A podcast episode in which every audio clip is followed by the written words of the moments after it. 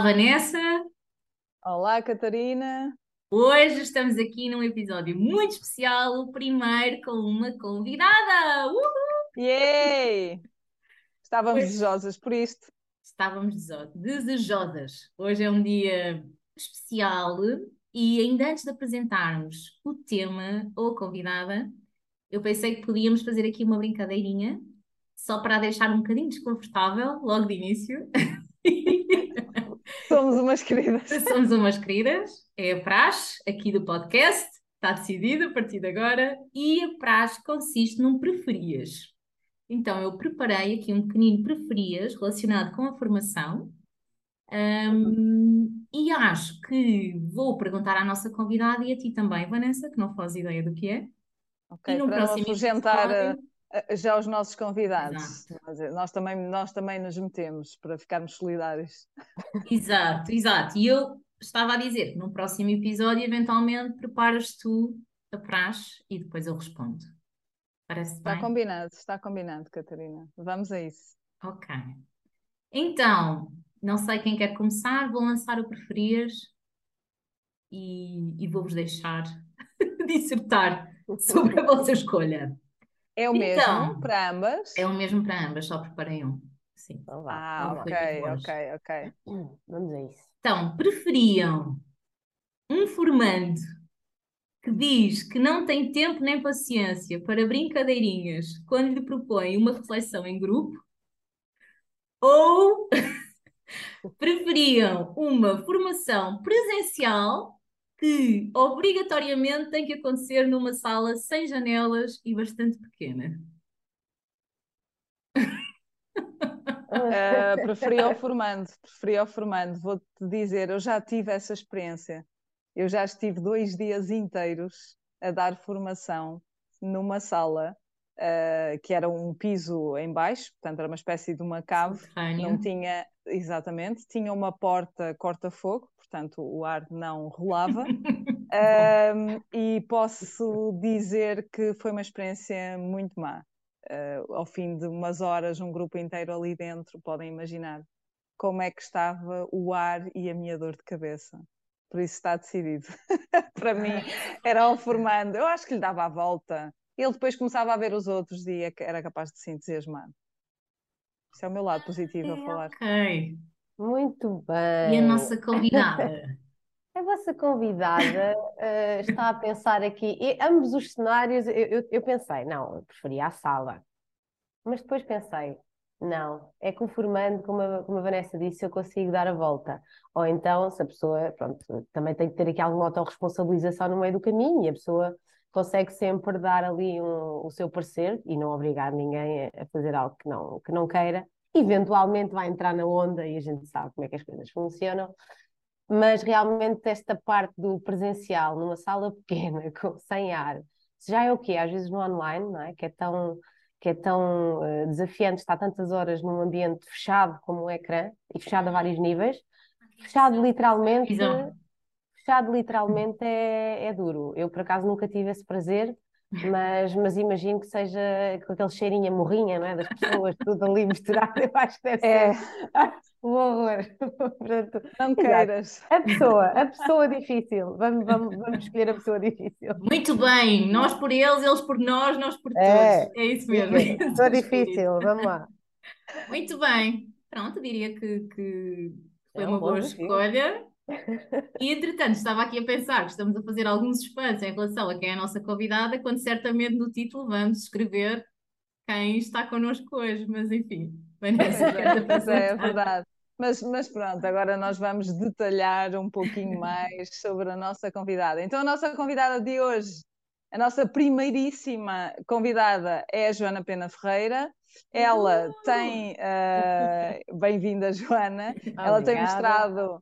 Em Psicologia dos Recursos Humanos do Trabalho e das Organizações, tem uma pós-graduação em Gestão de Marketing, tem formação também especializada em Coaching, tem uma carreira que iniciou em 2013 eh, dentro da área dos recursos humanos em diferentes setores, na banca, no turismo. Atualmente, ela é professora convidada na Universidade Europeia no curso Change Management e Gestão Estratégica de Recursos Humanos no ISLA, no MBA Corporate Happiness, Culture and Strategy. Uhum. Colaborou também com a Heather e é também uh, sócia fundadora de uma empresa de consultoria intitulada For the Change. Joana, queres falar um bocadinho deste For the Change? Claro que também podemos já anunciar uh, o tema que vamos uh, debater hoje contigo, que é a segurança psicológica, uhum. que sabemos que é um tema que, pelo qual nutres muito carinho. Sim. Um, então. claro, já claro, explico porquê, já explico porquê. Exato, exato. Então passamos-te a palavra. Ok, obrigada. Obrigada às duas aqui pelo, por ser a, a primeira convidada também do vosso podcast, que estava sem nome e agora já são L&D Talks depois de tantas Sim. sugestões. Gostaste, Joana? Gostaste tudo? Gostei, gostei. Acho que também tinha posto qualquer coisa, qualquer coisa do género numa, numa das opções, mas acho que é uma ótima iniciativa. É sempre bom podermos partilhar. Eh, nós não estamos a inventar muitas vezes a roda, não é? Podemos ser mais ou menos criativas, mas às vezes não temos que caminhar eh, este, este, este caminho. Passo, passo aqui a redundância, uh, sozinhas. Uh, e por isso, muitos parabéns, muito obrigada mais uma vez aqui pelo vosso convite. E, hum, e é, é, é, é, muito bom. Obrigada. Então, só aqui um pequenino parênteses, na For the Change. A For the Change é uma empresa de hum, consultoria de negócio ao nível da mudança, transformação, transformação de negócio. Passa muito por diferentes offerings, mas nomeadamente a parte da mudança de mindset, mudança cultural, mudança a nível da transformação digital, que tem na base mudança comportamental, e portanto há aqui muitas vertentes da mudança que um, necessitam de alguma estrutura, necessitam de algum acompanhamento a outros níveis, e ter estes polos todos integrados uh, vem ajudar a, a, a, que haja aqui uma facilitação a esse nível, que no fundo a formação acaba por ser uma parte dessa jornada, mas há uhum. todo um outro caminho que a formação não é um fim em si. E há formação, há mentoria, há coaching, há, há frameworks de, de trabalho associados a estas metodologias, portanto, no fundo, nós acabamos por, por vir ajudar nessa parte, não é? Perceber como é que podemos então aportar valor ao negócio e conseguir impactar os resultados da melhor forma, tendo em conta que só podemos fazer isso lado a lado com as equipas, com os decisores, com, com todos. E é isso que a Corda Change oh. Super interessante. Não sei as pessoas que nos estarão a ouvir, mas imagino que, que estejam a pensar algo semelhante ao que eu estou a pensar agora, que é quão interessante seria, Joana, poderes regressar, deixar já aqui agendado um outro momento para tu voltares e nos explicares como é que lideramos a mudança, por exemplo, no que toca à transformação digital, não é? Que também uhum. tem a ver com a formação em, uhum. em alguns contextos e sim, sim, nós sabemos que é um desafio também. Sim, sim, sim. Sim, ah, as ambientes híbridos, não é? Que as pessoas agora. E, e as, algumas empresas estão um pouco relutantes uh, esta, uhum. esta questão de voltamos todos ao presencial, ficamos num sistema misto. É, é, é, é, exatamente isso, é mais uma mudança, ou seja, a mudança depois pode partir de uma componente mais micro ou para uma mais macro, ou de processos, pessoas, eh, depende de, do, do grau de mudança que nós estamos a falar, mas no limite tudo é uma adaptação, tudo é uma mudança e há delas que implicam um bocadinho mais de, de tempo, de investimento, há mais resistência, como é que nós podemos trabalhar essas questões uh, de uma forma mais ágil e mais eficaz para todos e menos dolorosa, sendo que é sempre um bocadinho dolorosa, mas, mas também pode ser divertida. E o Olha, também é oh, interessante. E a segurança psicológica? É este é que... tema tão interessante também, que nós, aliás, Vanessa, falámos num dos episódios quando, quando abordámos como construir uma cultura de aprendizagem. Dissemos uhum, que a uhum, segurança psicológica era um dos eixos a trabalhar. O que é, que é isto da segurança psicológica, Joana? Para quem nos ouve e talvez não, não esteja tão a par. Sim, a segurança psicológica acaba por ser. Um, porque, porque é que acaba eh, por ser a base? Sem segurança psicológica, nós não conseguimos ser uh, quem somos, não conseguimos um, mostrar o nosso melhor lado. E isso transporta-se para as organizações e para, para, as formações, porque a formação, não sendo o fim em si, é um meio para catalisar a mudança, para catalisar a performance das pessoas. Nós queremos dar formação às pessoas, ou elas querem ter formação, isso depois também faz parte da forma como nós vendemos uh, internamente e, e, facilitamos aqui o processo, isso também acaba por ser um processo de mudança, digamos assim. Uh, e nós queremos, no fundo, que as pessoas tenham uma melhor performance. Portanto, estamos a criar equipas de alta performance. Esse é sempre o objetivo, não é? Uhum.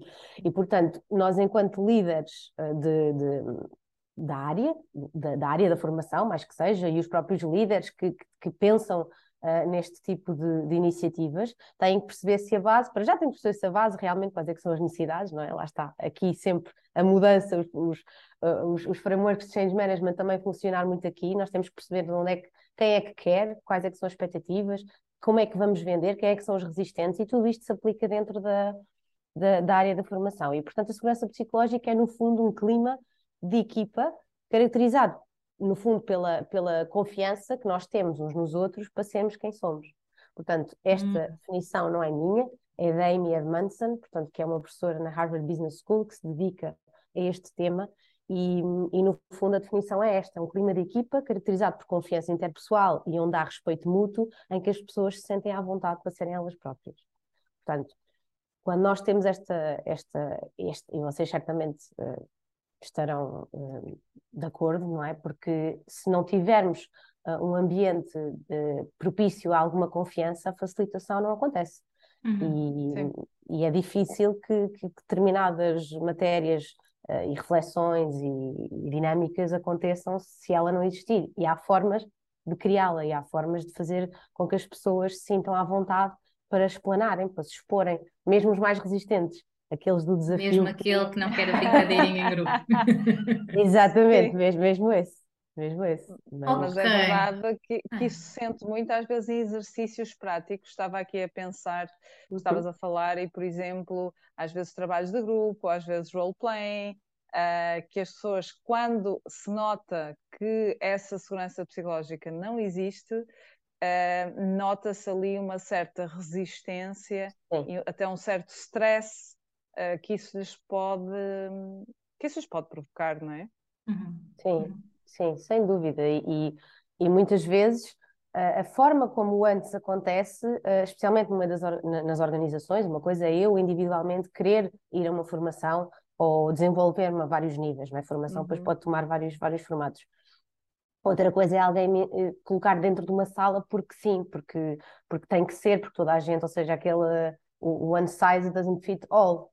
Portanto, uhum. uma medida não serve claro. para todos e cada vez menos. Portanto, cada vez mais estamos, estamos a ir na, na personalização dos serviços, dos benefícios, benefícios do, do desenvolvimento pessoal também. Um, e, e aqui o antes conta muito. Claro que a segurança psicológica por si, o formador pode ser espetacular, mas há determinado tipo de variáveis que antes convém estar, que também influenciam esta, esta, esta segurança psicológica. Então, espera, espera, antes de ires às soluções, e quais são essas não, não, variáveis? já lá vamos, já lá vamos.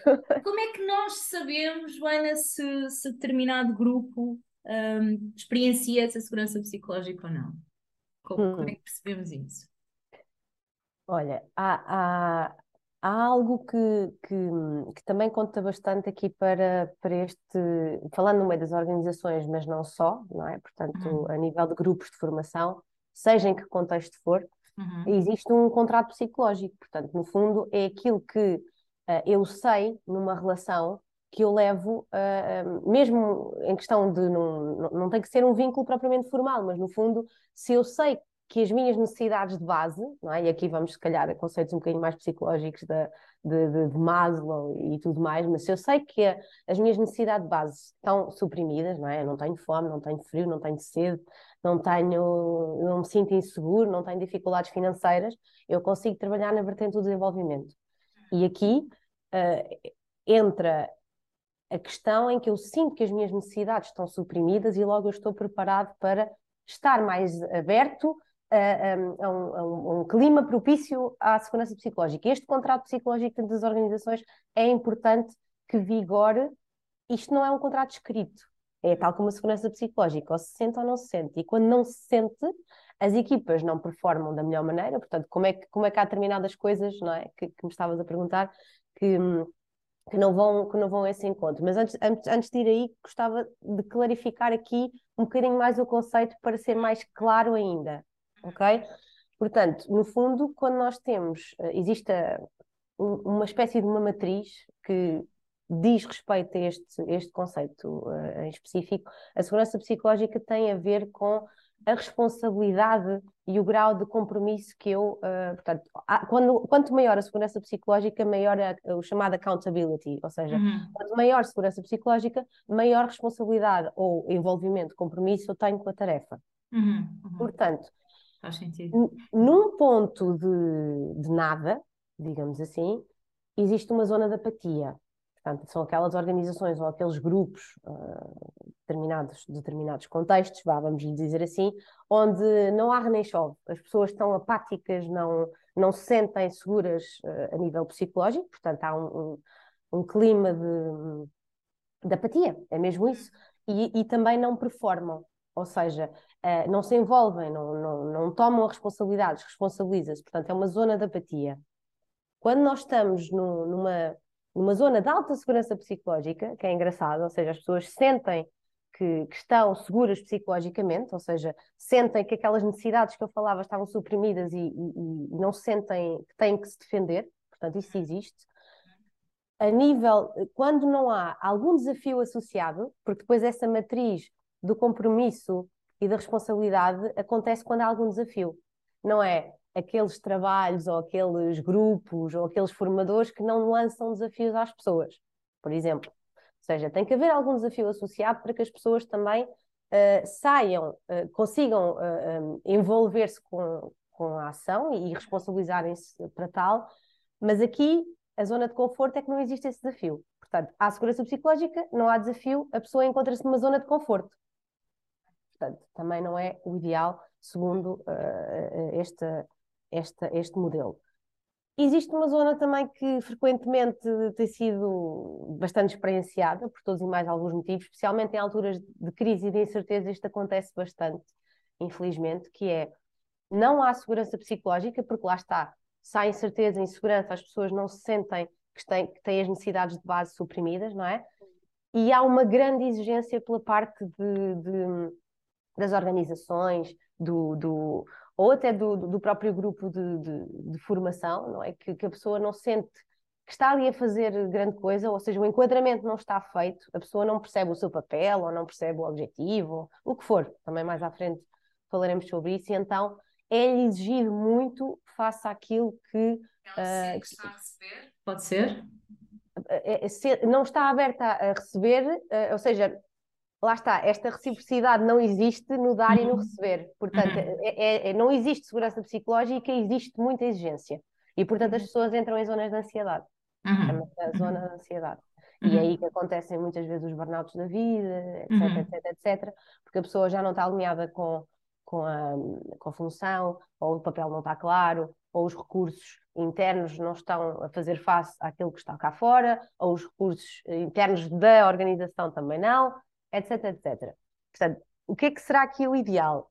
É estar numa zona de aprendizagem, que é aquilo que nós queremos mesmo num contexto de, de, formação, que é há segurança psicológica e há desafio QB para que a pessoa uh, sinta de um ponto de equilíbrio e aí sim consegue aprender. É aí que a pessoa está aberta, porque se porque expõe, está... sente que pode fazer questões. Exatamente. Colocar observações, é isso? Exatamente, exatamente. É, é, Chama-se mesmo zona de aprendizagem. É quando estas duas variáveis conseguem estar em equilíbrio. Tu, tu tens ideia, Joana, como é que está o panorama em Portugal neste momento, face à segurança psicológica na, no contexto empresarial?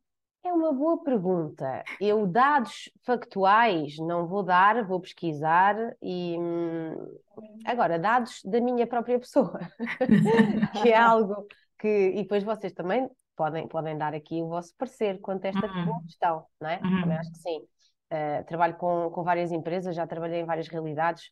Como, como sou da área de recursos humanos e pessoas e coaching e formação e, e dou, acompanho muita gente em, em termos de carreira, ou seja, muitas pessoas de diferentes contextos, ou seja, uhum. dá para perceber que um, em Portugal, especificamente, há um grande caminho a percorrer, porque nós ainda estamos a suprimir a base. Nós ainda não temos as condições de base claras, nós ainda andamos a discutir felicidade organizacional, ainda andamos aqui, parece que andamos a discutir o sexo dos anjos, porque para mim, na minha humilde opinião, isto são coisas, quer dizer, quem é que quer ir estar infeliz no trabalho? Não, a sério, bora lá todos ser miseráveis no trabalho, porque isto é espetacular. Andamos a discutir este tipo de coisas, portanto, enquanto nós andamos aqui a, a discutir coisas que são um bocadinho óbvias, né? E olharmos para o nosso próprio umbigo, em vez de olharmos para o panorama e sermos um bocadinho mais empáticos e, e realistas, acho que, acho que as zonas de ansiedade e, e os próprios, aí sim, há, há, há bastantes estudos a nível de burnout, também é outro tema que me interessa bastante,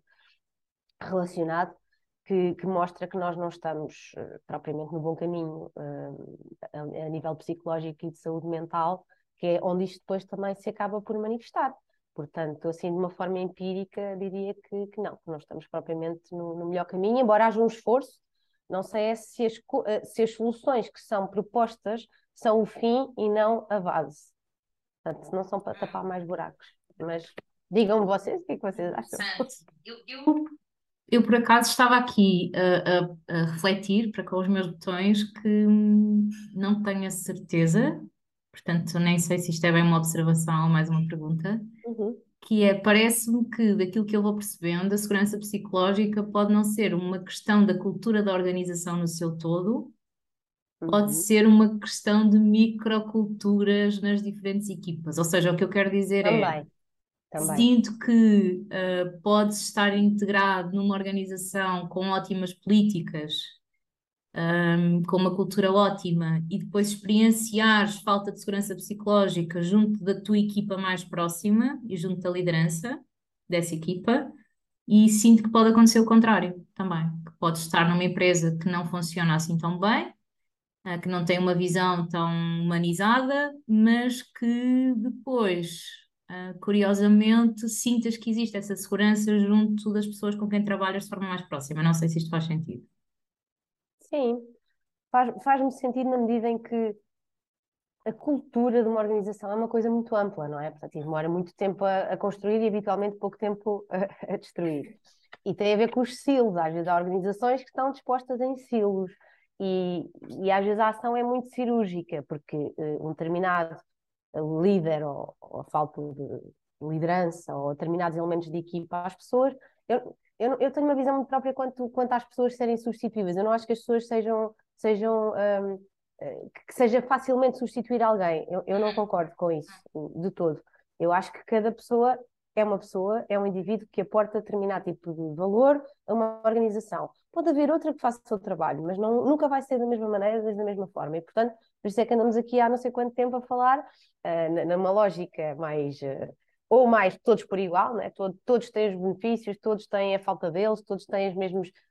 Nós não somos todos iguais e, portanto, há coisas base, não é? Nomeadamente certas motivações, certas necessidades básicas.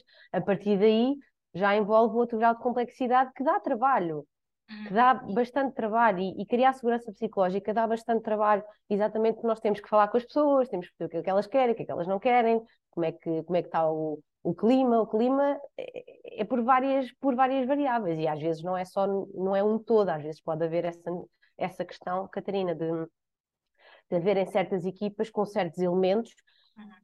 que por vezes não, não, não se identificam, porque se calhar não se faz um esforço consciente para perceber que aquela pessoa em específico traz mais danos ou traz mais benefícios e até não está a ser reconhecida, ou até traz mais danos e não estamos a olhar para isto como deve ser e que pode minar tudo o resto, a todo o resto da equipa que até com outro drive e com outro contexto, não é? os contextos potenciadores do melhor de nós, uh, taria, trariam outros resultados. Por isso as pessoas eu, fazem toda a diferença.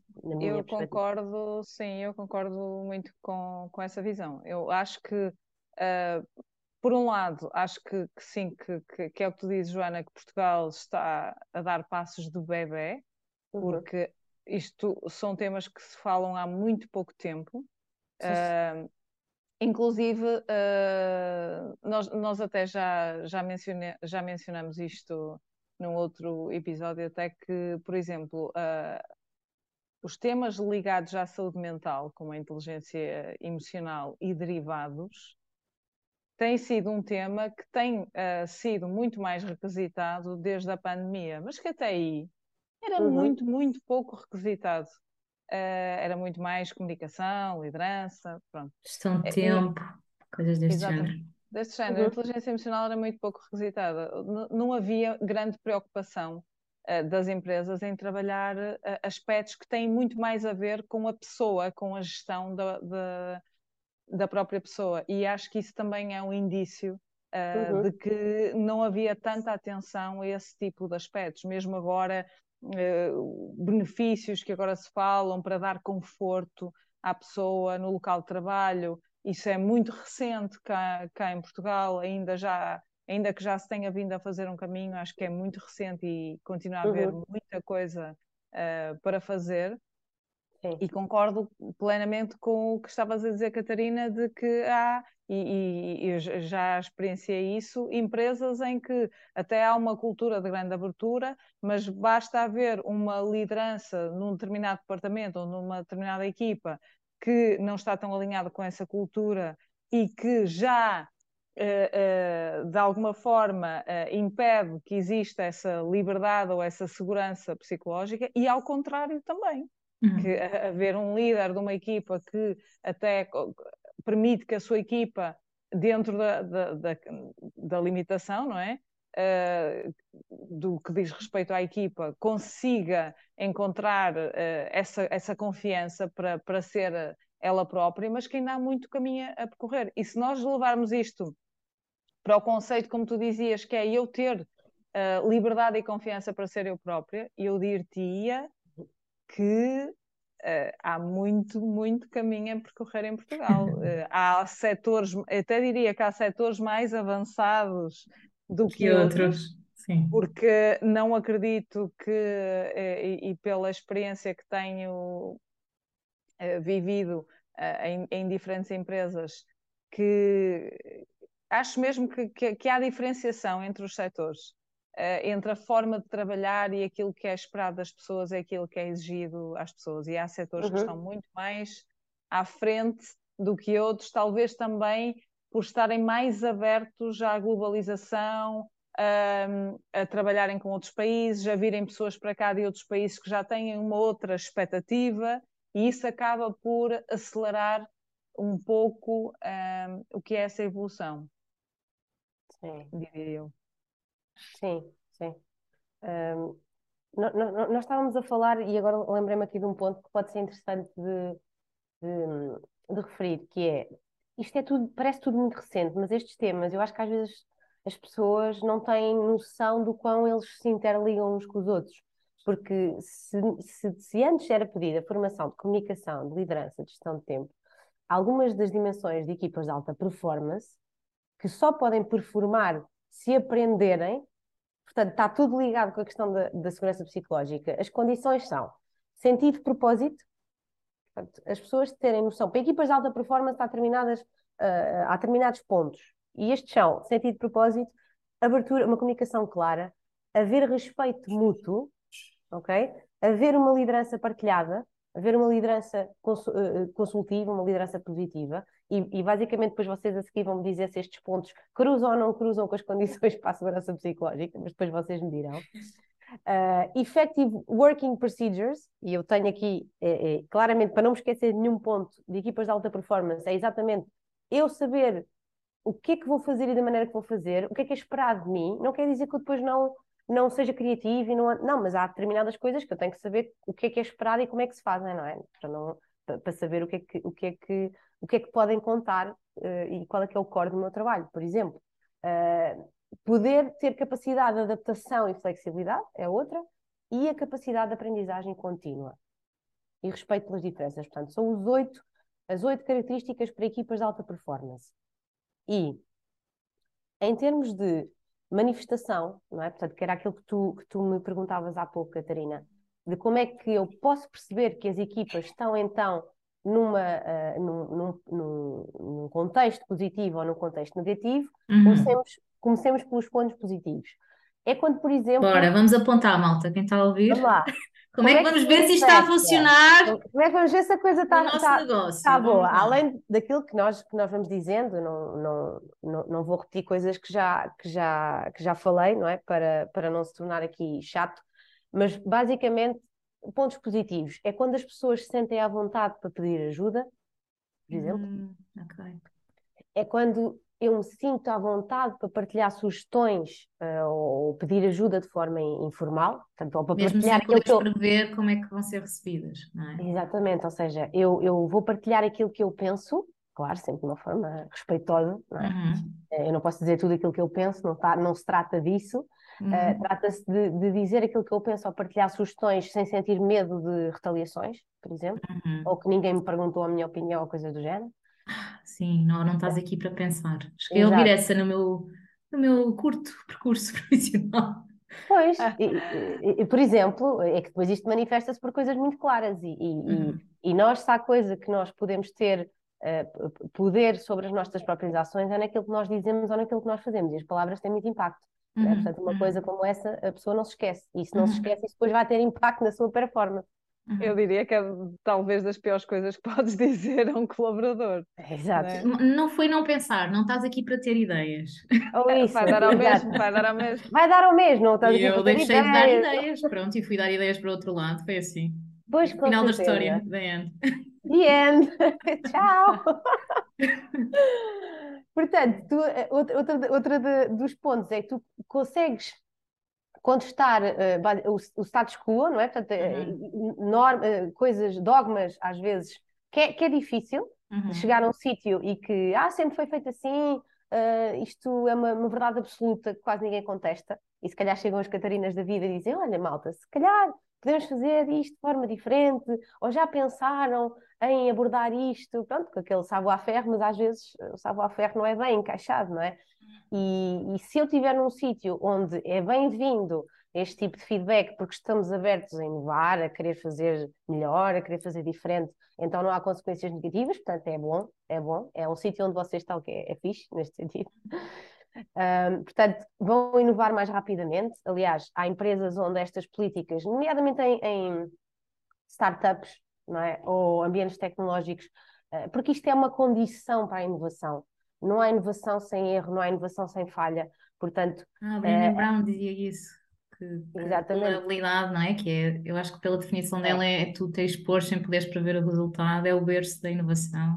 Exatamente. A criatividade, as relações. Exatamente. É, esta, esta vulnerabilidade depois pode ser expressa através de, de uma certa coragem de lá estar, de, de, manifestar, de contestar o status quo, de partilhar sugestões, de ter uma voz, que às vezes em determinados contextos é tão, é tão difícil que cada indivíduo tenha uma voz, porque não é, não é suposto ter voz, não é suposto ter ideias, não é suposto pensar.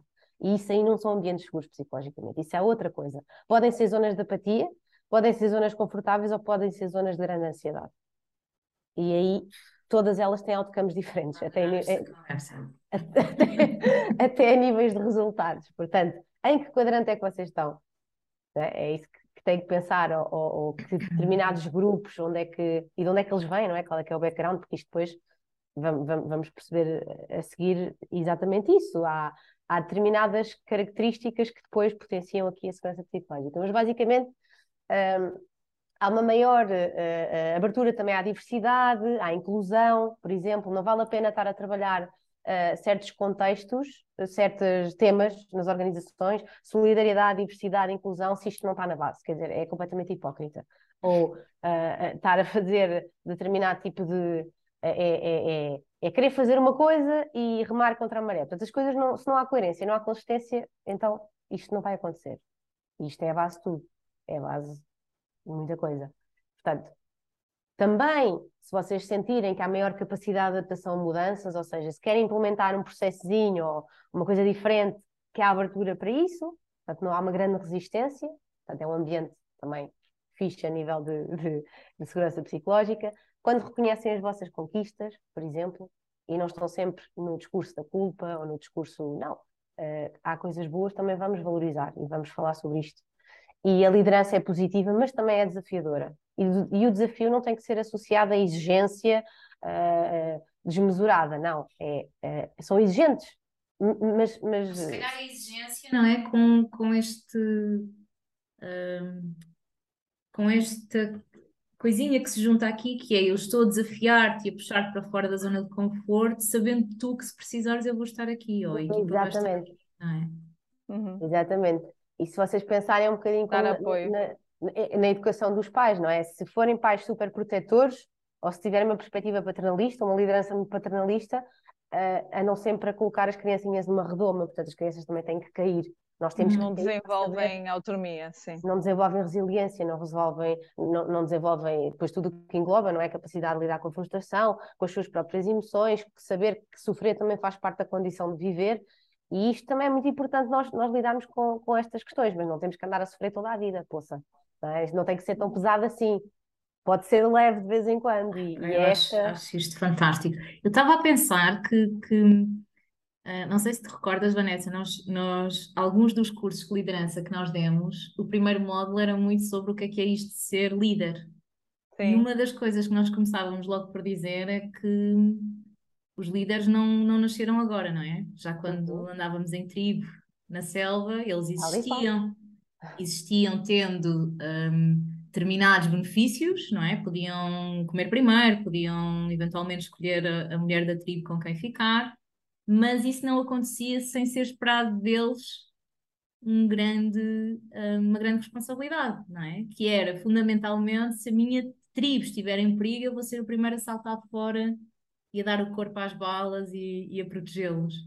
E eu acho, estava aqui a fazer esta associação, porque acho que isto é, é qualquer coisa de super inata em nós, mesmo em relação à liderança, não é? A expectativa uhum. é eu preciso me sentir segura em relação a esta pessoa, com esta pessoa, claro. em conjunto com ela. E então aí eu vou conseguir uh, fazer o meu trabalho, não é? Um, vou conseguir okay. viver na tribo. Oh, claro, Catarina, os líderes. Uh, desculpa. Sim, não, diz, diz, diz.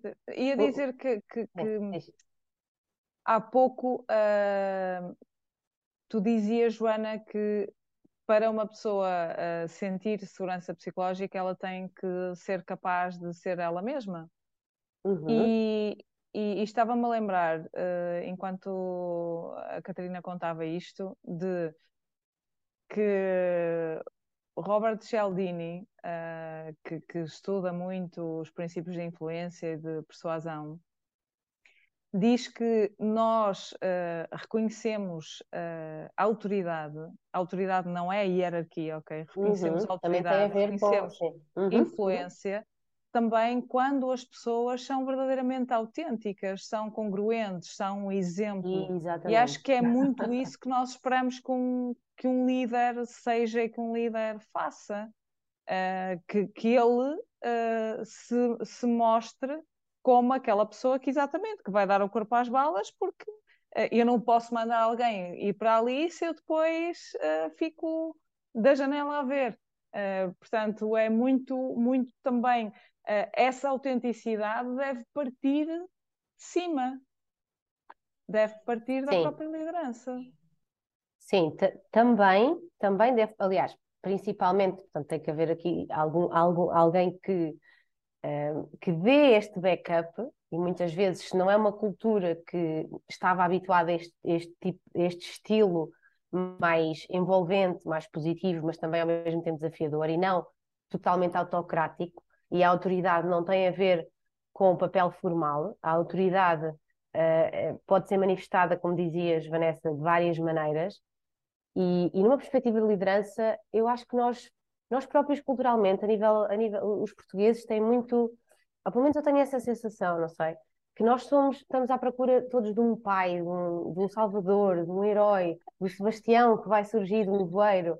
E, no cavalo branco. Do cavalo, o príncipe no cavalo branco, não é? Quer dizer, nós eh, crescemos a ver estas histórias. Há sempre alguém que nos salva de uma desgraça qualquer. E muitas vezes depois passamos para a realidade e que o nosso próprio salvador temos que ser nós. E, e, e isto para, para, dizer o quê? Que na perspectiva de liderança, eu defendo muito uma, uma, uma perspectiva de liderança do eu para o mundo. Portanto, eu, enquanto líder da minha própria vida, tenho uh, também a possibilidade de escolher o contexto onde eu me quero desenvolver e onde eu quero potenciar. Às vezes eu não tenho esta consciência, ok? E a maioria das pessoas que se calhar às vezes estão em, em certas rotinas e em modo piloto automático, que acontece muito nas organizações, porque foi assim, porque têm que, porque estão no modo de sobrevivência, não é? Naquela, na base da pirâmide não passaram para o ponto de desenvolvimento porque aquela parte da base não está suprimida, então é impossível, é quase como é, é a roda do hamster, não é? A pessoa está ali naquele registro e não não toma consciência às vezes ou não, não muda porque ou não há choque ou não há necessidade. E, e, e às vezes esses são os dois grandes catalisadores para a mudança. Hum, portanto, uh, portanto, a nível de liderança, nós não podemos esperar muitas vezes que este tipo de, de, de, segurança exista ou aconteça, é tal como a formação. Ah, mas não existe no catálogo, na formação, ninguém me propôs, então vou estar toda a vida à espera que as coisas me apareçam na, na porta.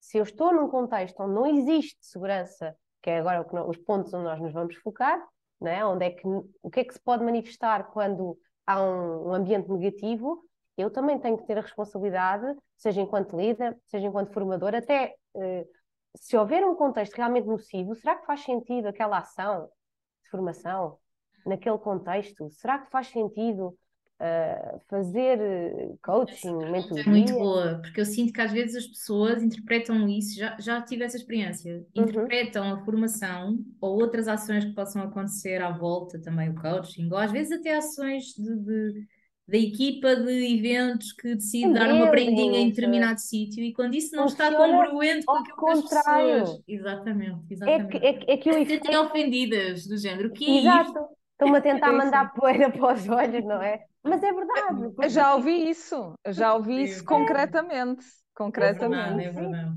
É verdade. Também, também já, já passei por essa situação e não é agradável, porque, e eu compreendo, porque às vezes estas coisas de base não se faz um assessment e se tenta perceber o que é que não está lá. E, e nós todos temos um, um, uma espécie de um radar para bullshit. Portanto, as pessoas com mais uh, experiência em determinadas áreas ou menos, nós todos sabemos quando é que as coisas fazem ou não fazem sentido, quando é que são ou não são congruentes. E, portanto, certas coisas que não, quando não existem, também uma listinha com pontos para, para poderem uh, levar. Ambientes onde sentem grande ansiedade, onde há grande incidência de stress ou até casos de burnout, não é? do, do, do desgaste físico e emocional, onde não há uh, cooperação nos membros, ou seja, das equipas, as pessoas não estão verdadeiramente a trabalhar na equipa, estão fechadas no seu departamento, uh, são uma peça que entrega coisas soltas, mas não têm real noção do que é que o colega do lado faz. Ou não é da minha responsabilidade. Exato, não é da minha responsabilidade, mas também não sabem quem é que é, porque, sei lá, é dado de ser de alguém, olha, a minha é que não é. Não é? Uhum, uhum. Ou, ou, ou, se vocês estiverem num piso e eu tiver que telefonar ou mandar um e-mail para o colega que está em cima, pá, claramente há, há, certas coisas estruturais, já que estamos a falar tanto no físico e no remoto e não sei o quê, eu às vezes acho que estas, estas coisas são daquelas coisas que para mim são nonsense. Então, se eu estou sentada na, na, na, secretária e não levanto o rabo para ir ao, ao, piso de cima falar com o meu colega, então mais valia estar em casa também. Portanto, isto às vezes é uma falsa questão. A pessoa está sentada efetivamente, mas a comunicação não flui, não há confiança, não há, se calhar, respeito mútuo, não há uma série de coisas que nós falámos há pouco, não é? Para que as equipas tenham uma alta performance, seja no ambiente físico, seja no ambiente remoto. Portanto, estamos aqui a discutir o quê, efetivamente. Não é? Isso seria outro, outro fórum. Ou seja, mas, mas quando tu dizes que achas que, ou, ou, ou posso eu ter percebido assim, que a responsabilidade não é 100% da liderança, tu queres dizer que cada um de nós tem, tem um papel nessa construção, tem. é isso? Tem, tem, tem, tem, porque uh, não é uh, só da responsabilidade da organização, a uhum. organização somos todos nós. Porque a definição. Ai, diz lá isso outra vez, Vana. Espera aí que eu não sei bem, espera. Uh, a orga... Como é que é? Uh, nós não é só esperar que a organização faça algo por nós, porque a organização somos nós todos. A definição da organização, uhum. por definição, são, são pessoas orientadas em grupo em prol de objetivos comuns. Portanto, isto é a definição de uma organização. Nós às vezes andamos aqui a falar o que é que é uma organização, uma organização, uma organização para aqui, uma empresa para ali. Ok, uma organização sem fins lucrativos, né? isso é uma empresa, é pessoas grupos de pessoas orientados em prol de objetivos comuns. Portanto, é isto. Agora, se em determinados contextos eu não sei quais é que são os objetivos comuns, para o que é que eu estou a contribuir, qual é que é o meu, o meu, a minha contribuição neste todo. Estás é ocupada com o teu murinho, não é? Não estás a ver a catedral, estás a construir. Exatamente. Portanto, é okay. difícil que quando as coisas de base lá está não existam, que depois aconteçam esta, estas situações ou, por exemplo, organizações, continuando aqui os pontos, não é? onde não há grandes desafios diários, por exemplo, aquelas organizações que as pessoas sentem que vão lá, fazem o seu trabalhinho e é assim durante anos. Portanto, sempre faz... a mesma coisa. Sempre a mesma coisa, sempre a mesma coisa. E nós, seres humanos, uma das dimensões de bem-estar é o achievement, não é? A sensação de concretização. Eu preciso de ter objetivos para os quais me mova. Com certeza, há pessoas que não querem, nem toda a gente tem que ter equipas, mas existe toda uma mobilização que não é vertical, é horizontal. E há que pensar nisso. As pessoas não podem estar todo dia a fazer uma santa coisa, não é? Não pode ser, não faz sentido nenhum. Por muito que o próprio indivíduo não pense nisso, ele começa a desligar-se internamente. E depois existem os tais movimentos quiet, quit, quiet quitting, quiet assim, porque as pessoas já não. não... Fala imenso hoje em dia. De, exato, demitem-se emocionalmente de, daquilo que estão a fazer porque não encontram um sentido, ou seja, aquilo já automatizou, já não há esforço cognitivo envolvido naquela aprendizagem, não há nada para aprender, na verdade. É aqueles sítios onde fazer, já aprendi tudo o que tinha a aprender e de facto, se calhar é assim. Tem que haver sempre algum desconforto. Acho que tu dizias isso, ah, não foste tu que disseste isso há pouco tempo, Catarina? Tem que haver sempre uh, algum desconforto. Sim, até acho que foi ontem.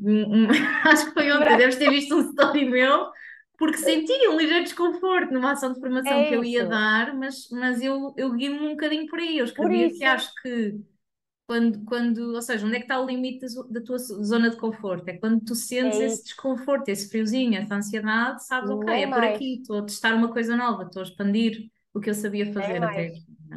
Nem mais. E, e, nós podemos trazer esse, esse exemplo prático para a tal matriz, que é nem tanto, nem tão confortável, nem tanto em esforço porque é aquele limiar entre o desafio e a segurança, ou seja, eu sinto-me apoiado para me desafiar.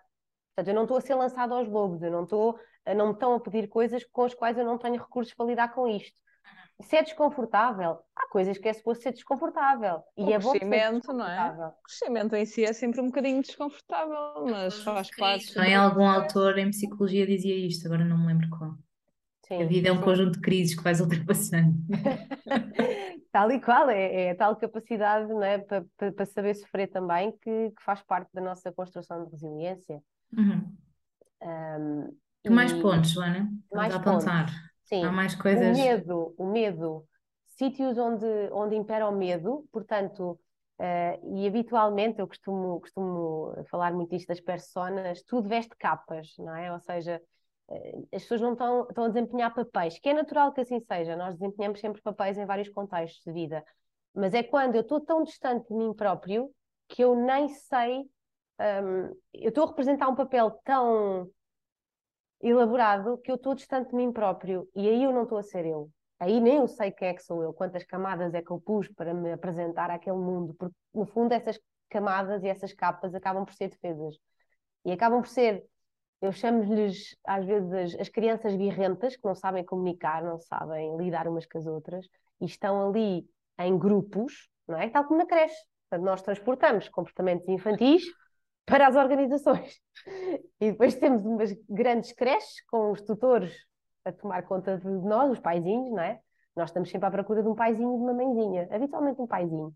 E às vezes ele é um bocado ausente e, e portanto, traz-nos alguns traumas, em cima de traumas que nós criamos personas e depois andamos aqui a desempenhar papéis eh, onde, em sítios onde impera o medo. Portanto, e nós sendo uma cultura também muito cristã, porque isto é uma carga em nós, a cultura cristã da culpa e da punição. Portanto, se não fazes isto, não tens o miminho. Se não performaste não sei quê, não tens direito a não sei quantos. Portanto, e nós esquecemos que no final do dia nós estamos a, com uma troca. Isto é uma troca de serviços. A malta trabalha porque quer receber dinheiro se no, no meio disto diverte-se, é espetacular. Com uma bandeira, porquê que candidataste a este cargo?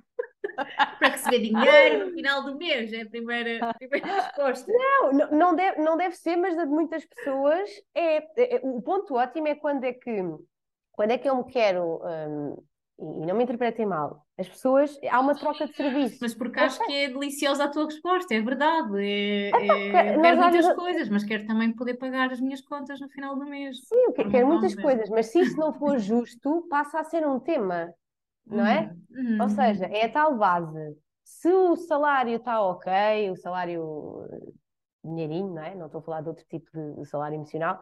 Se essa parte está ok, se eu me sinto seguro, se tudo mais, eu consigo passar a outro nível. Pronto. Agora, se impera o medo, se houver pouca abertura a falha ou erro que falei há pouco, não é? Também não há inovação, ou seja, é mais do mesmo.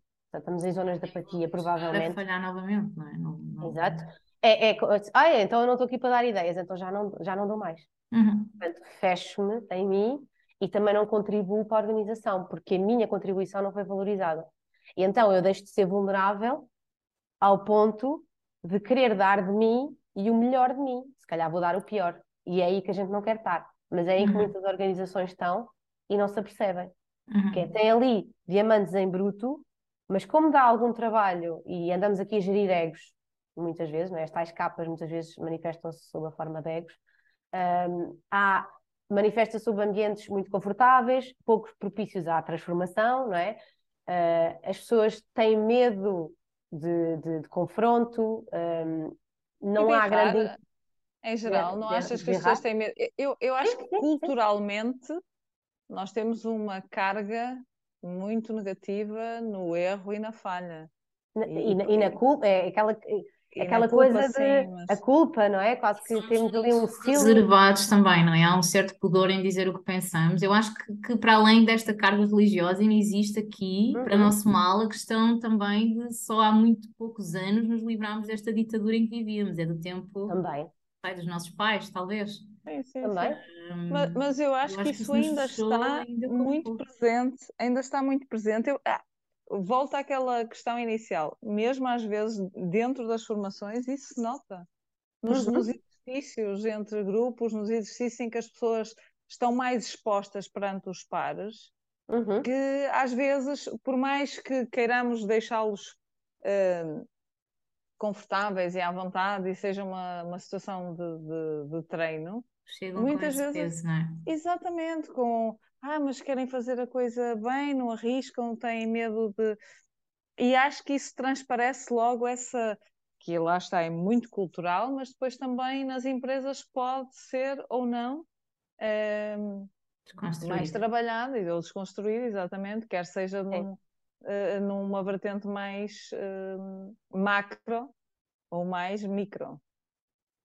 Sim, porque também para abrir, para, para que haja esta verdadeira diversidade e inclusão, não é? Que não se trata só de outras etnias ou de. É a verdadeira segurança psicológica, engloba a diferença. Portanto, é onde aqui, onde, onde, onde a, a inteligência coletiva é superior à inteligência individual. Portanto, há, um, há a valorização das partes, eh, para um todo. E, portanto, o todo é maior que as partes. E isto é importante também em contexto de formação. Não deixar ninguém para trás. É? Deixar. Espera, já estamos a fazer a ponte que eu quero, quero, quero estar muito atenta agora. Aham, O que é que isto é importante em contexto formativo e o que é que podemos fazer, Joana? exatamente. Portanto, é, é- é- o, como, não é? Nós, nós hum, vamos, vamos querer, agora em- em- na bigger picture, nós vamos querer que, que exista eh, a cooperação, a verdadeira cooperação, é? O verdadeiro trabalho de equipa. Vamos querer que exista vulnerabilidade e coragem, não é? Porque Uhum. para conseguirmos ter intimidade e confiança, nós muitas vezes temos que partilhar algo de nós. E eu já vou dar aqui alguns, algumas dicas de como é que podemos fazer isso em contexto de formação. E diminuir o potencial de julgamento. Ok? E quanto ao erro, queria só deixar aqui uma frase que achei muito curiosa do Adam Grant, que é um, psicólogo na- das organizações, que diz: If knowledge is power, knowing what we don't know is wisdom. Ou seja, eu, quando estou num processo de aprendizagem, se eu estou numa dimensão inconsciente, eu não sei que não sei, não é? É chamada incompetência inconsciente. E, portanto, quando eu começo a perceber que eu não sei tudo, é espetacular, eu só sei que nada sei. E esse- essa humildade é importante para o próprio formador, porque não se pode, em num contexto de coaching, num contexto de formação, em contexto de liderança, eu tenho que ter sempre a humildade de perceber que todos os dias é uma aprendizagem, eu posso aprender com qualquer pessoa, todos os dias, não é? E só assim é que eu posso também verdadeiramente trabalhar em equipa, porque tu não me ensinas nada, não pode ser a, a questão, porque senão não, não vamos a lado nenhum. Acho, acho- fazer- acho que acabas de desbloquear um, um dos grandes medos de, de quem dá formação, pelo menos numa fase inicial, que é e se me fizerem perguntas às quais eu não sei responder, Ah, eu não é? digo, não sei, Como saber. se, como se tivéssemos que. Saber dominar tudo. tudo sobre, sobre um tema. Isto, isto é, acaba por ser um, um trabalho, não é? Um trabalho de. E, e acaba por falar de um ponto de, eu costumo dizer, de ex-perfeccionista, porque a pessoa eh, antes eh, isto foi, foi todo um, é todo um trabalho de interior também, não é? Nós todos também, eh, a nossa própria capacidade de perceber os nossos pontos fortes e os nossos pontos a trabalhar, sendo que eu nunca vou trabalhar para a perfeição, porque isso não existe, eu quero trabalhar numa perspectiva de desenvolvimento contínuo e por isso também se calhar faço aquilo que faço. Uh, e, e, portanto, esta, esta humildade também vai potenciar esta vulnerabilidade. Mas, no fundo, algumas coisas, algumas, algumas dicas para os formadores, não é? Como é que eles podem uh, criar este ambiente seguro. Para já, uma coisa que eu faço, e depois vocês, uh, vou dizer aqui alguns pontos e depois vocês vão partilhar, que eu também quero aprender o que é que vocês fazem. um, o contrato psicológico inicial. Eu, eu, por exemplo, eu antes de começar todas as formações, uh, faço uma espécie de, não quer dizer mantras, mas são, são regras de funcionamento ditas de uma forma contratual. Vá. Portanto, aqui uh, eu, eu, tentei, aquilo é mesmo, é sempre a mesma coisa, porque aquilo faz, eu escrevi aquilo porque me faz todo sentido, que aqui não há espaço para, para todos, não julgamos, ouvimos para escutar, coisas assim. Pronto, que eu achei que eram importantes para estabelecer logo no início. Aqui toda a gente tem uma opinião, vocês podem falar ordeiramente, com certeza, mas isto dito de uma forma mais, mais bonita, mas mais inspiradora, mas de facto são regras que, à partida, eu estabeleço desde o primeiro dia, desde o momento um, desde o momento zero. Portanto, isto, para, para ter informações comigo, além daquelas coisas chatas todas, né, que a pessoa liga a câmera, não liga a câmera, tem microfone e depois às vezes uns não têm, não sei o quê, mas pronto, isso são outro tipo de regras, não é essas regras. São regras de conduta, de atitude, de postura comportamental. Ouvir para escutar, depois explico um bocadinho o que é que é isto e é diferente de ouvir para falar, por exemplo. Que há espaço para toda a gente colocar as questões, desde que seja de uma forma, e às vezes não vai dar tempo para todos, eu digo logo isto, não é? Porque às vezes temos que ser assertivos, como vocês sabem, há pessoas que gostam de falar mais, são sempre os mesmos, e tentamos puxar por outros para ninguém ficar para trás. Portanto, essas regras eu coloco-as logo ao início, uma espécie de um, um mantra que ali está. Regras de funcionamento, portanto, as pessoas sabem o que é que podem contar, seja em contexto físico ou em contexto online.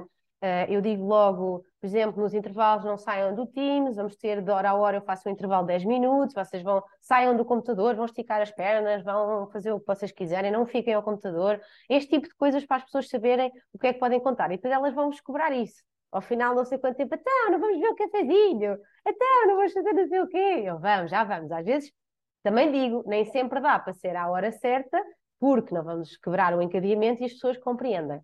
Pronto, sabem que mais ou menos eu sou justa e que sei que se passar ali um bocadinho, àquele momento, também há expectativas mútuas. Eu espero uma coisa deles, eles esperam uma coisa de mim.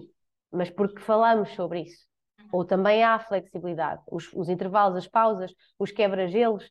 Sei que, que, que, que, tu tens alguns engraçados, Catarina, de, de quebra-gelos, dizem uma música que tu, tu te identifiques, ou os tais, olha, trazeres um desafio de o que é que preferias. Isso são coisas que ajudam Sim, eu logo. sou uma fanzaça dos quebra-gelos. Confesso que essa ideia de definir intenções logo ao início não é, É. algo que eu faço sempre. É não assim, dessa forma, mas os quebra-gelos não têm hipótese comigo. Não, os, E a os Vanessa também. Eu, eu aprendi uns quantos contigo, Vanessa. Eu sei que também fazes Os isto. quebra-gelos são, são importantes. As apresentações mútuas, ou seja, eu invisto algum tempo na apresentação e peço assim alguns pontos mais pessoais. Conto uma, a minha história, não só academicamente, mas digo o que é que eu acho sobre mim, o que é que os outros acham sobre mim, ou se eu dar uma formação de mudança, digo pontos de mudança, porque as pessoas adoram saber quem é que tem à frente, não é? Quem é que vão levar eh, pela frente não sei quantas horas, convém saber alguma coisinha sobre mim. Olha, esta canta, esta faz coisas, também é um ser humano por trás daquela figura de autoridade, que é uma formadora, também é um ser humano. E também tem falhas, é perfeccionista, também começa logo a partilhar algumas coisas de vulnerabilidade. Por exemplo, ao longo, do, ao longo das sessões, ir fazendo algumas partilhas vulneráveis ajuda bastante. Uhum. Um, pelo menos a mim ajuda. Um, depende dos contextos, não é? Lá está.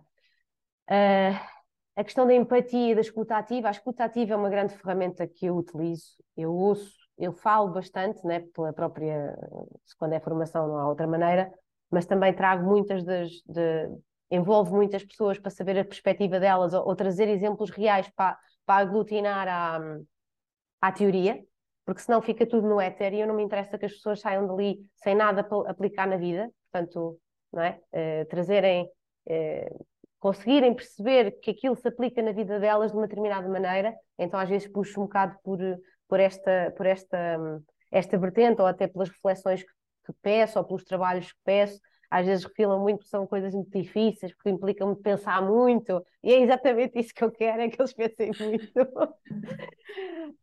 um, isso também os ajuda a quebrar às vezes um bocadinho uhum. estes trabalhos difíceis, porque lá está a exigência. Não demasiado, porque eles já eles têm as coisas e, e, e as ferramentas, às vezes não, não são é, é pedidas, não é? Uh, portanto, os momentos de reflexão conjunta, os momentos de partilha, inclusive, do, do formador, os silêncios também. Eu não tenho que estar sempre a debitar coisas, às vezes a tal, o tal silêncio, uh, ouvir, não estar sempre a interromper é, é importante. O tipo de comunicação é outro ponto de uma comunicação aberta, uma comunicação que não seja violenta, uma comunicação assertiva, quando tenho que também ser uh, mais dura, também sou, porque há pessoas que depois começam a extravasar e estão ali, sei lá quanto tempo, e depois também quebra o, o objetivo da formação. E hum, a formalidade, eu não sou demasiado formal, também não sou totalmente informal. Mando umas piadas, uso muito o humor também. O humor também ajuda a criar a segurança psicológica, uso o humor os exemplos meus falhados, lá está, mais uma vertente da, da, da, vulnerabilidade. Olha, uma vez eu fiz isto, foi péssimo, não resultou, foi, foi horrível. Especialmente em temáticas, eu trabalho também muito com o público de, de pessoas que estão desempregadas em situações vulneráveis da, da sua vida e, e, trazer exemplos destes ajuda que as pessoas pensem que não estão sozinhas e de facto não estão. E aqui não há super-heróis, lá está. Aqui há pessoas a tentar passar a vida da melhor maneira. Uh, umas vezes trabalhamos mais, outras vezes trabalhamos menos, e o formador não, não é, é de carne e osso, é um ser humano também. Eu acho que isso ajuda a criar segurança psicológica. Esta humildade que falávamos há pouco, recolher feedback, não só para as fichas do dossiê técnico-pedagógico, mas verdadeiro feedback para que eu possa saber como é que eu posso melhorar e haver os, colmatar os tais pontos cegos, não é? Um, e, e, ter noção aqui de dois pontos que são fundamentais para, para, a segurança psicológica, que é a minha autoconsciência, que falei, e a consciência situacional. Ou seja, eu ter noção que existem crenças, existem culturas e que existem normas, especialmente quando nós temos grupos homogéneos. Um, em organizações, as pessoas estão muito homogeneizadas. Eu levei assim um, um banho quando comecei a trabalhar no IFP, porque eu não tenho qualquer noção, ou não tinha qualquer noção dos grupos, a não ser no dia anterior, e são pessoas que têm, umas têm mestrado, outras têm licenciatura, outras têm, nem o nono ano têm, outras não sabem o que é que estão ali a fazer, outras... Ou seja, aquilo é uma mescla, sou assim, bem, estou na selva, não é? Mas aquilo, o, o, o que é que une, já estou com uma revolução, o que é que muito mais é aquilo que nos une que aquilo que nos separa. Portanto, o que é que nos une todos aqui, efetivamente? e, e, saber que há, que há ali vidas uh, muito diferentes. E, e, a linguagem, depois literacia digital e tudo, olha, isto é um desafio. Mas estamos cá para, para, para não deixar ninguém para trás. Eu acho que esse, esse também é um bom, é um bom mote. Mas digam-me lá vocês coisas que vocês fazem. Eu acho que faço exatamente as mesmas coisas que tu já descreveste. Uhum. Um, dou sempre tempo para, que, para essa apresentação. Não faço esse, essa, esse contrato tão formal como tu fazes inicialmente, mas uma coisa que eu digo sempre é que a formação é parte também da experiência deles e da partilha deles e só é rica se eles se sentirem confortáveis para, para o fazer e que falem sempre que tiverem que o fazer, que eu não me vou sentir uh, interrompida. Uhum. Um, uso os icebreakers sempre. Uhum. Uh, procuro que esses icebreakers, sempre que possível, também tenham uma vertente um pouco de, de jogo ou que haja uhum. pontos mais, uh, mais de, de gaming no meio das, das formações para que haja Sim. também alguma ligeireza. não sou uma pessoa muito formal, sou mais formal ou, me, ou menos também consoante, consoante a empresa onde me Exato. encontrar, mas o meu estilo é informal. O meu estilo, por tendência, eh, é mais informal. Consigo ser um pouco mais formal, mas, eh, mas tenho que fazer mais esforço, tenho que, tenho que pensar bem, porque eu gosto de utilizar humor, gosto de estar à vontade e que as pessoas estejam à vontade também. E se Sim. eu estiver com demasiada formalidade, vai ser difícil que as pessoas sintam esse conforto, que estão num sítio em que, em que podem partilhar. Um, uso muito uh, exemplos que levo de outros sítios, sem os uhum. identificar, obviamente, uh, para que eles se sintam também identificados e, e percebam que epá, isto acontece noutros locais e isto é muito comum. levo os meus exemplos sempre. Uh, ainda esta manhã dei uma formação em que disse que eu própria tive um burnout há muitos anos atrás. Portanto, Welcome to the club por isso, uh, sim, eu uso os meus exemplos e sempre que eu estou a partilhar alguma coisa que, que eu própria já fiz e já passei por ela, é, é quando mais isso, isso acontece. Sempre que eu tenho exemplos uh, maus, erros, falhas que já me aconteceram, quer sejam minhas, quer sejam Lá das está. circunstâncias. Erros e falhas, não é? Exatamente, eu procuro sempre dizer: olha, tenham cuidado com isto, pode acontecer aquilo, olhem, uh, estejam atentos a esta situação. Uh, procuro sempre dar esse lado humano e, e também ouço esse lado humano deles. Procuro que haja também partilha entre pares, que acho que isso também os ajuda a desmistificar e, e ouço, também deixo-os desabafar, porque acho que muitas vezes a, a, a, formação também acaba por ser um momento de, de desabafo. Uh, e isso, isso também é importante. Também uh, estou, muitas vezes, procuro estar atento ao próprio conforto, uma coisa deles também. Uh, às vezes parecem coisas de nada, mas acho que isso também ajuda a que as pessoas percebam que estamos a olhar para eles como pessoas e queremos que eles estejam bem, do género, por favor, se alguém estiver com frio, se alguém estiver com calor, por favor, uhum. digam se precisarem de água, se precisarem de fazer uma pausa por algum momento, se eu passar do tempo que vocês consideram que é, um, que é útil para fazer uma pausa, porque eu admito que às vezes uh, deixo passar o tempo, não, não estou tão atenta à hora como deveria estar e, e, isso pode ser uma, uma questão.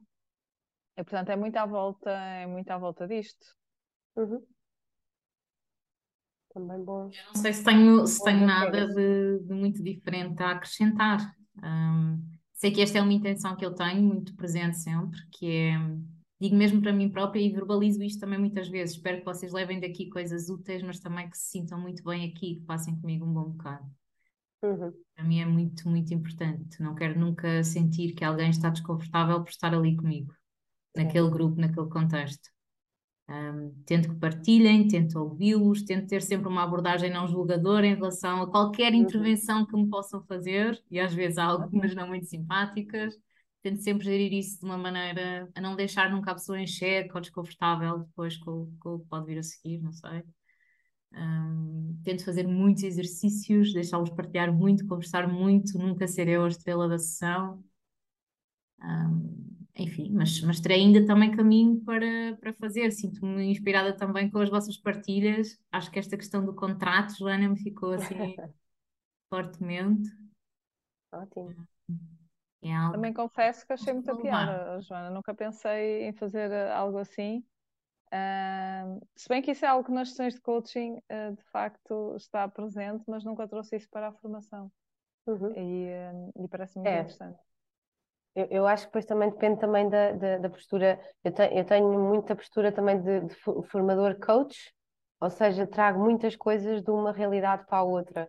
Uh, pronto, e, e, e, calha bem, porque é isso que é necessário para, para criar a segurança psicológica. É? Portanto, como vejo que acaba por resultar bem, vou, vou replicando fórmula, há fórmulas ganhas que não, que, que não vou mexer, ou vou apurando uh, e vou ajustando e vou aprender. Olha, necessidade também faz a força, e às vezes nós lembramos de coisas que, que é para passar, para replicar, para experimentem, façam, deem-me os vossos o vosso lado também, vou experimentar fazer outras coisas e, e a experimentação com a abertura à falha, porque às vezes há coisas que não funcionam, também, também faz parte e ajusta-se. Na próxima já não faço assim, faço assado. Ter um insight, como nesta conversa, acho eu, ou espero eu, um, desbloqueámos muitas crenças que eu, que eu sinto que algumas pessoas podem ter, que eu, que eu tinha uhum. bastante ao início, que tem muito a ver com a vulnerabilidade. Uh, não darem muito espaço para as pessoas darem a sua opinião, porque isso pode correr mal, não fazerem muitas atividades e ser muito mais expositivo, porque assim estão mais seguras, pois. não falarem muito delas próprias, nunca jamais mencionarem os seus erros e as suas ansiedades pessoais, nunca dizerem que não sabem, uh, enfim, não é? é? Etc, etc, etc. É, um é, é o contrário do que deveríamos fazer. Contínuo, é um exercício de vulnerabilidade contínua. E às vezes estamos, estamos literalmente a experimentar e as pessoas até ficam agradavelmente surpreendidas porque sentem, pá, esta pessoa, um, afinal, é formadora, mas não está distante. É uma pessoa como eu, sim. E a semelhança, não é? Uhum. É, é, um dos princípios fundamentais. Ponto de identificação. Sim, sim, sim. Sim, e até para aprender, não é? Eu acho que, eu, eu acho que ninguém está, um, e acho que li isto em algum lado, esta frase não, não é minha, acho eu. que é ninguém está propriamente disponível para embarcar nesta jornada, que é uma formação, não é? De desenvolvimento, de mudança, de aprendizagem. Uhum. Ah, ninguém está disponível para o fazer com alguém com quem eu não me identifico ou de quem eu não gosto, não é? Então, Sim. Sim. acho que esse não, talvez não me identifico. Ah, com alguém que eu não me identifico, Catarina. Porquê? Porque há sempre pessoas que não vão gostar de mim, não é? E, e, e, está hum. tudo bem. Uhum. Uh, desde que o meu papel enquanto formadora vá ao encontro também do, do, dos objetivos daquela pessoa, claro que se a uhum. pessoa não for mesmo à cara e não coisa, eu acho que a própria pessoa também tem, nunca me aconteceu, mas também tem uh, ah, livre-arbítrio de dizer uma outra. Quer dizer, que eu soubesse que eu soubesse, pronto. Ou que eu percebesse realmente também, que é aquilo. Também para dizer que pode acontecer, não é? Que podemos fazer tudo certinho e realmente acontecer.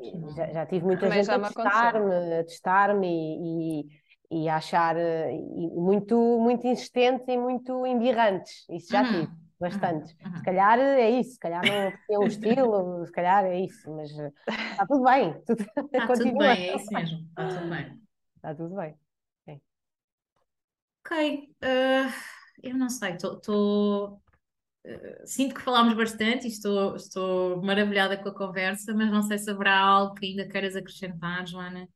Não eh, tínhamos. Tinha, tinha, quer dizer, eu acho que nós já cobrimos mais ou menos todos os pontos. Talvez um, o que é que tínhamos falado, não é? Talvez de abordar o que é que, o que, é que as, as organizações podem fazer. E, e, trouxe também aqui, fui, fui ver, lá está também alguns estudos mais recentes e uhum. uma pesquisa da McKinsey relativamente recente, que foi realizada durante a pandemia, uh, referiu que efetivamente apenas um, um, reduzido número de líderes das empresas representam estes comportamentos, ou seja, estes comportamentos positivos que são necessários à, à, criação do ambiente psicológico, do ambiente de segurança psicológica nas equipas. E, portanto, há um longo caminho a percorrer. Uh, vou dar aqui só alguns pontos de coisas que não vou detalhar muito cada ponto, porque a hora já vai longa, não é? Mas, mas vou dar aqui só, se calhar, alguns tópicos para que o que é que, pode, o que, é que as organizações podem fazer numa perspectiva macro e que depois é um mundo dentro, dentro desses, desses pontos. Uh, mas sem dúvida, por exemplo, investir em programas de mudança, porque no fundo, quando nós queremos implementar um ambiente de segurança psicológica, isto não é do dia para a noite, isto é trabalhar um pouco a cultura, portanto, estamos a falar de um processo de transformação implica mudança de mindset, implica mudança de cultura, lá está. E criar um clima positivo é isto mesmo, é? Criar, trabalhar a mentalidade de crescimento, não é? Ao invés da mentalidade de escassez, do, do, do, do chamado mindset fixo. Portanto, isto é mudança, mais uma vez, de, de mentalidade. O liderar pelo exemplo, o tal, mas realmente, não, não é dizer isto da boca para fora, é, é literalmente perceber qual é que é o estilo, se se, se, adequa aos desafios atuais, se, se há força de trabalho que existe nas organizações, que características é que tem, não, não, a pessoa não tem que fazer tudo para agradar, mas também não está ali para salvar meio mundo, não é pai, não é mãe, é, é alguém que está lado a lado uh, ajudar as pessoas a encontrarem-se no seu melhor e que sejam melhores profissionais, melhores no seu desempenho diário, esse é o objetivo. Que identificarem se, se realmente dentro das equipas existem algumas lideranças, uh, vá, passo, passo a, a, palavra de tóxicas não é? ou abusivas, se existem efetivamente este tipo de comportamentos de, de, de mobbing ou de bullying nas organizações, porque isso é extremamente nefasto para este tipo de, de, de situação. Que tipo de políticas de bem-estar, não é? Até se podem focar no, no modelo, no, no PERMA-V que do, de, de, Martin Seligman, que é bastante, eu, eu, costumo utilizar bastante este, porque é simples, é, é tem os, os, os, os, blocos bastante definidos, não é? Do que é que, do que, é, que é promover bem-estar dentro de um, uma relação, qualquer que seja, pessoal, profissional, portanto, que dimensões é que nós temos que, que ter bem, bem claras em, em, cada um de nós. Promover alguns momentos de convívio, mas que isso não seja o tal tapa-buracos que nós estávamos a falar há bocado, não é? Que isto seja realmente uh, genuíno. Que, uma das questões principais para não haver também eh, segurança psicológica é a clareza de funções, que é muitas vezes aquilo que leva as pessoas também a burnout. Não é só trabalhar demais, há muitas coisas que levam ao burnout e a, a não clarificação das funções ou, da sua, ou das expectativas, não ter as ferramentas ou os recursos, uh, que tipo de, de reporte, a quem é que eu reporto? É a 10, é a 1, é a quem? Não é? A quem é que eu presto contas, o que é que é esperado de mim, uh, qual é o grau da polivalência, se eu faço tudo e não faço nada, eu vou andar ali num, lodo mental. Portanto, isto contribui para a segurança psicológica, esta clareza, e isto vem através da comunicação. Portanto, uma comunicação mais vulnerável, uma comunicação mais humana. Um, e aí vai ao ponto da, da coragem, não é? E de estabelecer uma cultura de curiosidade, fazer mais perguntas, ouvir mais. Eu acho que isso também ajuda bastante a que as organizações e as organizações somos todos nós. Eu acho que isso é um bom ponto para terminar, não é? Quando eu estou a fazer o check-in emocional com as minhas equipas, eu estou a fazer um check-in emocional comigo. Portanto, se eu, não, se eu não fizer isto comigo, não é possível eu fazer isto com os outros. É a mesma coisa com a mudança. Se eu não acreditar que isto, e se eu não personificar a mudança, ela não vai acontecer. Portanto, isto tem que partir em mim. E se eu não estou num contexto que potencia o melhor de mim, seja eu formador, seja eu uh, eh, HR person, seja eu CEO, seja eu um ser humano a trabalhar numa empresa, eu também posso ter a responsabilidade individual de perceber, ok, não é este o contexto para mim, não é aqui que eu vou estar no meu melhor, então se calhar eu tenho que pensar noutras questões, porque eu não vou mudar o mundo, posso é mudar determinadas questões e perceber se isto me faz sentido ou não faz sentido. E é, acho que é, acho que queria deixar aqui essa. forma de terminar, E acho, aliás, que, que, estes pontos que acrescentaste são muito interessantes, porque trouxemos a perspectiva do formador, o que é que o formador pode fazer em sala, mas uhum. numa fase, como nós sabemos, um, que é aquela que atravessamos, em que grande parte das empresas estará por esta altura a analisar quais serão os objetivos estratégicos do próximo ano, onde investir o nosso budget, onde investir a nossa energia, o nosso tempo, os nossos recursos. Acho que deixaste aqui um conjunto de ideias que podem ser bons, importantes investimentos, espero eu. Também e também para fazer esta avaliação não é? da cultura da empresa, de, do bem-estar das pessoas, daquilo que está a acontecer. Uh, se estamos a falar, uh, agora que mais vemos nesta fase nas redes sociais, é uh,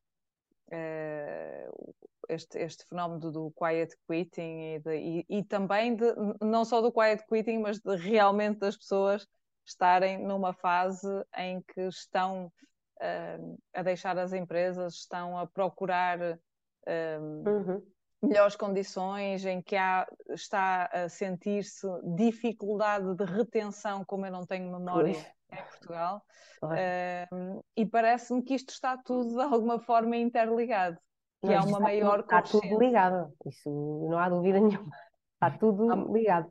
Exatamente, não é? Uma, uma, maior consciência de todos nós e, e, penso que isso também foi uma coisa que a pandemia nos, nos trouxe de o que é que as pessoas querem e como é que as pessoas se sentem e como é que se querem sentir. Então, uh, parece-me que, que, sim, são aspectos muito importantes para, para uma análise mais profunda. E foi um gosto ter-te, Joana. Obrigada por seres a nossa primeira convidada e trazeres estas, eh, estas reflexões. Obrigada, eu. Eu adoro falar destas coisas, por isso foi, foi uma hora bem passada. Obrigada. bom, bom. Cumprimos a missão. Tá? Ahm, Joana, aponta aí na tua agenda, tens que regressar para falar sobre mudança, como é que Muito lideramos a mudança. Eu acho, acho esse ponto também muito importante. Também é um bom ponto, sim. sim. Uhum. Combinado. Vamos marcar Fica isso. combinado. Próximo ano, 2023, Tá dá bem. trazer-nos combinado. oportunidades, de certeza. Fica aqui na, na minha, na minha agenda. Muito obrigada, Joana, por teres aceito o convite e por, por nos teres dado a oportunidade de aprender mais contigo. E obrigada também, Vanessa.